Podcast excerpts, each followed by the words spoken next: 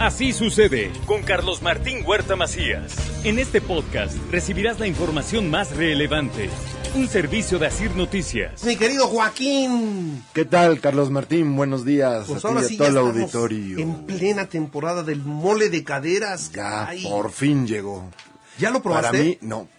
Voy este sábado. Yo ya fui al, al, al burladero. Sí, El pues, domingo fui al burladero. Y buenísimo, me Sí, imagino, ¿no? sí, sí, sí, sí, sí. Es uno de los mejores, desde luego. Mira, Laura pidió mucho. guasmole. Hasta, mira. Sí, sí, Hasta claro. va a ver. Laura pidió guasmole y yo, yo los pedí al mojo de ajo y mi hijo Enrique los pidió fritos. Y entonces le dimos una probadita así a todos. Claro. El mío pensado, para mí fue el mejor. Bien pensado. Pues bueno, es que se puede degustar, es un platillo que, que, que se puede degustar precisamente como lo mencionas. El guasmole, el clásico, que es el, el caldo, y ya los fritos, que puede ser al mojo o nada más frito, en fin, hay muchas versiones, ¿no? Pero si me dices, estoy hasta babeando, ahora sí me Sí, sí, sí, sí, De sí, cañón, sí. Claro que sí. Pero cañón. Eh, digo, a mí me gusta más que el chile en nogada, desde luego, para mí es uno de los platillos o favorito, yo podría decir, de, de muchas cosas, ¿eh? Pero por mucho, por mucho, por mucho. A mí me- no tienes idea cómo disfruto esta temporada. El molito de El cadera. moleto de caderas. Mira, yo me receté una chalupita y luego un guajolotito y luego al mole. Al mole directo, sí, sí, es lo mejor. Previo un mezcalazo. Ah, no, claro, claro. Bueno, eso, eso es lo que íbamos a hablar hoy, precisamente. ¿Con qué se puede maridar? Ya sea el guasmole, o el frito, o el, o el, el, este, bueno, el frito al mojo. Al mojo. O al mojo. Eh, desde luego con mezcal va perfectamente, puede ir también con tequila. Pero si es 103 voces. Ah, bueno, es si es 103 voces, O sea, mucho eh, mejor. eh, si usted luego. busca mezcal, no la dude, tiene Sí, que comprar 103 103 voces. Lo Sí, puede sí. ya encontrar en varios restaurantes. Pídalo, pídalo, pídalo. Sí, sí, sí, muy bueno. este 103 voces se lo recomiendo y se lo recomienda a don Joaquín. Sí, sí, sí, claro. de Desde luego, desde luego que lo recomendamos y ese va perfectamente con el mole de caderas sin problema. Mezcal poblano por excelencia, buen mezcal. Buen mezcal. 103 voces, lo Muy, encuentra en muy buen prisa. ¿verdad? Sí, en prisa está. Este, y bueno, también puede, el que le guste con vino, porque a mucha gente le puede gustar con vino, eh, voy, no voy a decir los, las marcas y eso, pero sí puedo decir las uvas, Las uvas. con las cuales puede ir perfectamente el mole de caderas. Ya sea en el guasmole, o ya sea frito, o sea al mojo. Vamos, primero que nada, vamos a intentar que sea con un shiraz. La uva Shiraz es de las uvas más especiadas. El mole de caderas tiene, como tiene el guaje, precisamente esa semillita que le ponen, o luego la salsa que hacen del guaje, eh, que le da un sabor especiadito, le da un, toque muy, muy particular. Pues va perfectamente con un buen Shiraz. Eh, ser joven o puedes tener barrica también, no tiene ningún problema, pero con ambos va perfecto. Otra uva que le puede ir muy, muy, pero muy bien también al guasmole es la Malbec porque la Malbec también tiene esa parte especiadita eh, que, ayuda muchísimo eh, al maridaje precisamente con, con los moles de cadera. Eh, También puede ser joven o puede ser con barrica.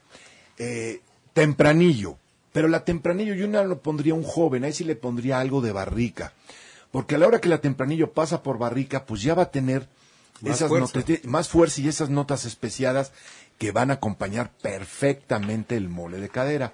Yo me quedaría con estas tres uvas, si acaso menzona- mencionaría otra que viene siendo entre una Merlot y una Shiraz que vendría siendo una Carmenere. La uva Carmenere está entre Chilena. esas dos uvas, que es chilena. Bueno, es francesa, pero se da muy bien en Chile, aunque en Francia ya desapareció después de la filoxera. Pero en, en- en- Chile se da muy bien. Y tiene esas notas también medio especiadonas de la Shiraz.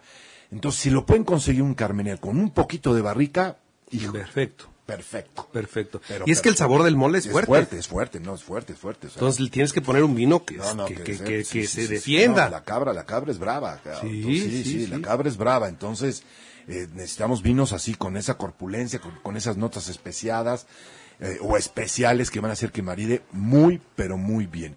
Y sí me gusta tu idea de tarea, por ejemplo, me encantaría eso, una chalupita, un guajolotito y al mole. Y al mole. Directo al mole. Que ¿Cómo por cierto, vamos? hoy es día del mezcal. Hoy es Fíjate, del mezcal. Ah, hoy es el Día Nacional del Mezcal. Ah, pues no tenía ni idea, pues bueno, mira, Ya enhorabuena ves a que todos le- los mezcaleros. A, a todos le ponen día, ¿no? Ah, y ahora sí. ya le pusieron el Día del Mezcal. Entonces, Hoy, hoy es día- 20 de octubre, Mira, Día, Nacional, del, mezcal. Pues bueno, hay que celebrar con mezcal. Pues yo digo, ¿no? Ahí está. Yo digo, yo digo. Otro pretexto más para tomar 103 voces. Oigan, sí, 103 voces es el mezcal que siempre vamos a recomendar acá porque es re bueno. Ahora, el sabor del, del guasmole de Oaxaca, de, de, sí, de Oaxaca, pero aquí hablemos nada más de Puebla, de Tehuacán y el de la ciudad de Puebla es diferente. ¿Es diferente? Sí, sí, sí. sí. Eh, en el que el que están haciendo con la receta auténtica de Tehuacán lo tiene el mesón de la Moncloa. sí, sí, sí, sí. Ellos están haciendo te- eh, mole de Tehuacán. Sí, si usted sí, quiere el probar el auténtico mole de Tehuacán, Sí. Alejandro este, Cuevas. Cuevas, Ale Cuevas está presentando la segunda temporada de mole de caderas de Tehuacán con cocineros de Tehuacán Sí, y sí. sabe diferente Ahí al que se va usted a comer en el, en el burladero burladero, o en el- en el mural. Ah, bueno, en pues el sí. mural que hacen unos taquitos de la, de la De carne. buenísimos. No, no, no, no, Sí, no, qué buenos son. Buenísimos, buenísimos. Bueno, pues hoy es el Día Nacional del Mezcal. Acompáñelo con una ch- chalupita, un guajolotito y un buen mole de caderas. Definitivamente. Esa es la tarea para este fin de semana. Esa es la tarea Así del que- fin de semana. Y, Hay y- que y- hacerla sí o sí. Ajá. Eh, este, oye, por cierto, y aprovecho para comentarlo contigo, Joaquín, la guía Michelin anuncia su llegada a México. Ah, mira. Qué Que, interesante. que- sí, está, está Sí, porque interesante. sacaban la, la Perrier, digo, la Perrier, no, la Peregrino. La guía Peregrino.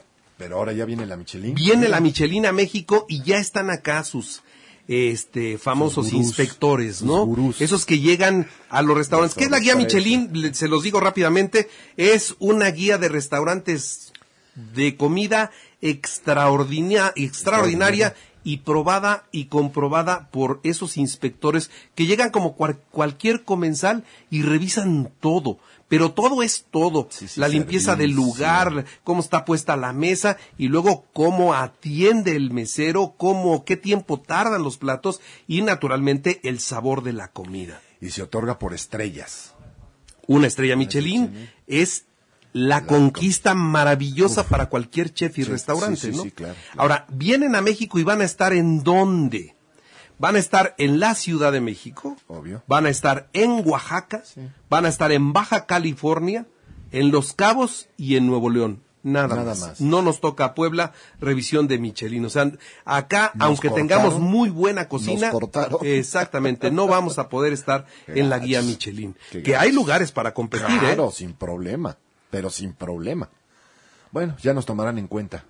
Yo espero que pronto. No, seguro sí. Seguro sí. Pues es buena noticia para México eso. Pues sí. Que venga la guía Michelin. Desde luego que sí. Pues este, destápate el mezcal de una vez. Pues ¿no? de una vez, ¿no? Abre la garganta. Uy, Medicinal. Perfecto, perfecto, perfecto. Bueno, Abre garganta, calienta garganta. En fin, marida muy bien con el mole de caderas. entonces sí te vas a echar uno el fin de semana. Sí, sí, a fuerza, a fuerza. ¿Dónde vas a ir? Voy a ir a Valquirico porque hay una, hay una feria de vino, eh, tintes, ¿cómo se llama? Aire tinto. Ah. Ahí vamos a estar en Valquirico, sábado y domingo. Le mando un saludo a toda la gente de Valquirico. Sí. Ha crecido de una manera impresionante y el fin de semana se Se atasca, Valquirico. Sí, y ahora con el festival va a estar hasta el cepillo eso. Entonces hay buenos, buenos vinos. Sí, va a haber muy buenos vinos, la mayoría mexicanos, vale la pena. Ya fui una vez, bodegas, ¿eh? ya fui Tienen una vez a Valquirico cuando todavía no tenía tanta gente. Hoy me imagino que va a ser Sí, una va a estar locura. una locura. Sí, va a ser una locura. Esperan siete mil gentes, imagínate. Siete mil Sí. personas más los siete mil que les vamos a mandar de así sucede después de que haces este comentario, ¿no? Entonces, Después de esto. bodegas mexicanas principalmente. Sí, sí, sí, sí. Vienen varios, eh, varios. Madero, Tres Raíces, Elisiaga, varias, varias, varias, varias, varias. Son casi 70 bodegas. Va a estar bien interesante. Muy bien, pues mi querido Joaquín. Gracias, Carlos Me da gusto verte y verte bien. Igual, gracias. Gracias, Es- gracias. Se nos enfermó don Joaquín, pero ya. No, ya. A esta a estas alturas del partido Ya, él ya, sale ya, rápido ya. de cualquier catarro. Tenemos muchas, este, ¿cómo se dicen estas cosas? Anticuerpos. Sí. que, que dan las Las botellas. botellas de vino. Muy bien. principalmente. Muy bien, mi querido Joaquín, es un gusto tenerte aquí en el programa, como Martín. siempre. Muchas gracias. Así sucede con Carlos Martín Huerta Macías. La información más relevante ahora en podcast. Sigue disfrutando de iHeartRadio.